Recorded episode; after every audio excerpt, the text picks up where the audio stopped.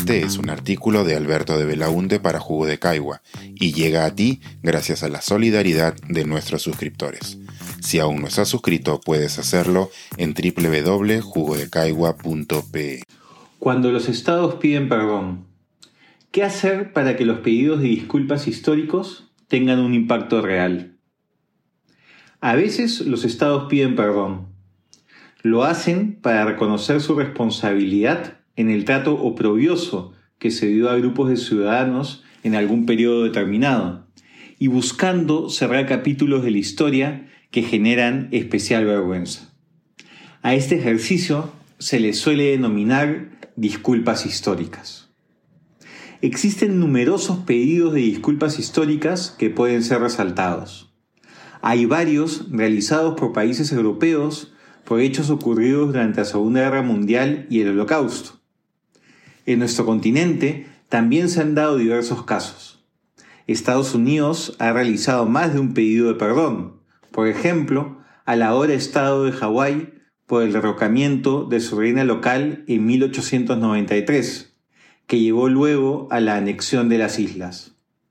También al pueblo afroestadounidense, por la terrible historia de esclavitud y las posteriores leyes de segregación racial, entre otros casos. Canadá, por su parte, ha brindado tres disculpas históricas, las tres bajo el gobierno del primer ministro Justin Trudeau. La primera, por las políticas migratorias racistas que trataron de impedir la llegada de inmigrantes asiáticos e indios.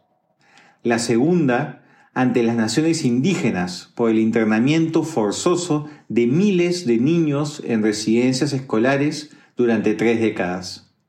Y la tercera, a la comunidad LGBT por las campañas de represión que por décadas se realizaron contra personas de la comunidad que formaban parte del servicio público y las Fuerzas Armadas.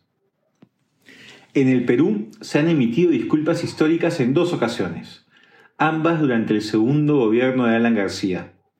En 2009, el Ministerio de la Mujer y Poblaciones Vulnerables emitió una resolución que pedía perdón al pueblo afroperuano por el legado de esclavitud y largo abandono. Y en 2011, el propio presidente pidió perdón a la comunidad Nikkei por las vejaciones que se cometieron en su contra en 1941 durante la Segunda Guerra Mundial. Al mismo tiempo, también hemos sido receptores de pedidos de disculpas. En el 2010, la entonces presidenta argentina Cristina Fernández de Kirchner pidió perdón al Perú por el tráfico ilegal de armas al Ecuador llevado a cabo por el gobierno de Carlos Menem en la década de los 90. Lo simbólico tiene poder, pero también limitaciones claras. Cada vez que se plantean pedidos de disculpas, renace el importante debate sobre el alcance de estas. ¿Qué deben incluir para que cumplan su objetivo? Considero que para que estas disculpas sean realmente significativas y no queden en un gesto protocolar, tienen que constar de cuatro elementos. 1. El reconocimiento de que se hizo algo malo. 2. La aceptación de responsabilidad por haberlo hecho. 3. Una expresión de pesar y remordimiento tanto por lo hecho como por el daño generado. 4. Acciones concretas de reparación y compromisos hacia el futuro. Normalmente los estados asumen los primeros tres puntos sin problema. Las cosas suelen entramparse con el punto 4. ¿Qué tipo de reparaciones deben aplicarse para estos casos? cómo calcular los daños en casos tan graves de impacto humano y qué acciones concretas deben tomar los estados para garantizar que algo así no vuelva a ocurrir. En el caso peruano, los dos pedidos de disculpas a la comunidad afroperuana y a la comunidad Nikkei no vinieron acompañados de reparaciones o planes específicos para enfrentar el legado de ambas problemáticas y como nos lo recuerdan los recurrentes casos de racismo en nuestro país, el problema que hizo posible los agravios objetos de disculpas siguen presentes en nuestra sociedad. El caso de Canadá es más dramático.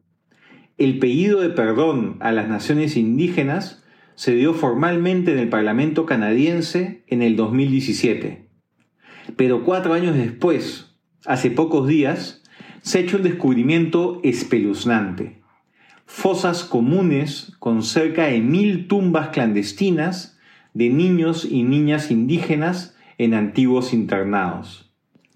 Un hallazgo que da cuenta de una política del Estado canadiense de entonces, que ha sido calificada por la Federación de Naciones Indígenas Soberanas como genocida.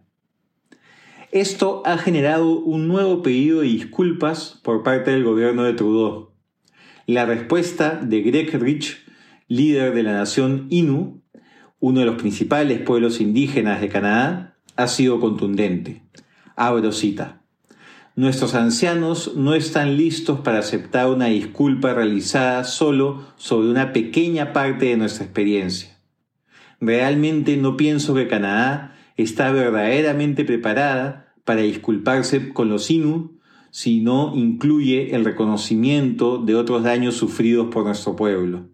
No estoy convencido de que Canadá comprenda todavía lo que ha hecho a los Inu y lo que sigue haciendo.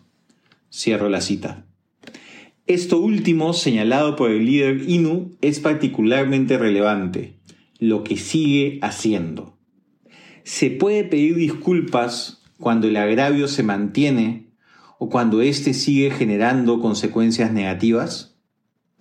Hace poco en Estados Unidos se ha realizado un ejercicio de reparación histórica que resulta interesante. El distrito de Evanston, en Chicago, ha aprobado un programa de reparaciones para los residentes y descendientes que sufrieron las documentadas políticas de vivienda racistas durante el siglo XX, que tenían por objeto excluir de la ciudad a la población afroamericana. Evanston es consciente que su comunidad afro sigue sufriendo las consecuencias de ello, por más que las prácticas ya no estén vigentes de forma legal. La forma de reparación, ayudas económicas para asuntos vinculados a la vivienda, fue previamente consultada y consensuada con los potenciales beneficiarios. Si bien las propias autoridades reconocen que se trata de una medida limitada, no deja de ser algo histórico. Esta es la primera vez que una ciudad de Estados Unidos realiza una acción concreta de reparación a las víctimas del racismo. El Perú en pocos días llegará al bicentenario de su historia republicana. Muchos de los traumas de exclusión y violencia siguen muy presentes en nuestra sociedad. ¿Cuántas disculpas históricas aún debe nuestro Estado? ¿Y qué hacer para que tengan un impacto real? Creo que lo principal es entenderlas, no como un acto puntual, sino como un proceso más complejo se debe trabajar directamente con la población afectada, construir juntos qué se entiende por desagravio, qué se debe hacer para que no se repita en el futuro y cómo solucionar las consecuencias negativas que se mantienen en el tiempo. Este es un artículo de Alberto de Belaunde para Jugo de Caigua y llega a ti gracias a la solidaridad de nuestros suscriptores. Si aún no estás suscrito, puedes hacerlo en www.jugodecaigua.pe.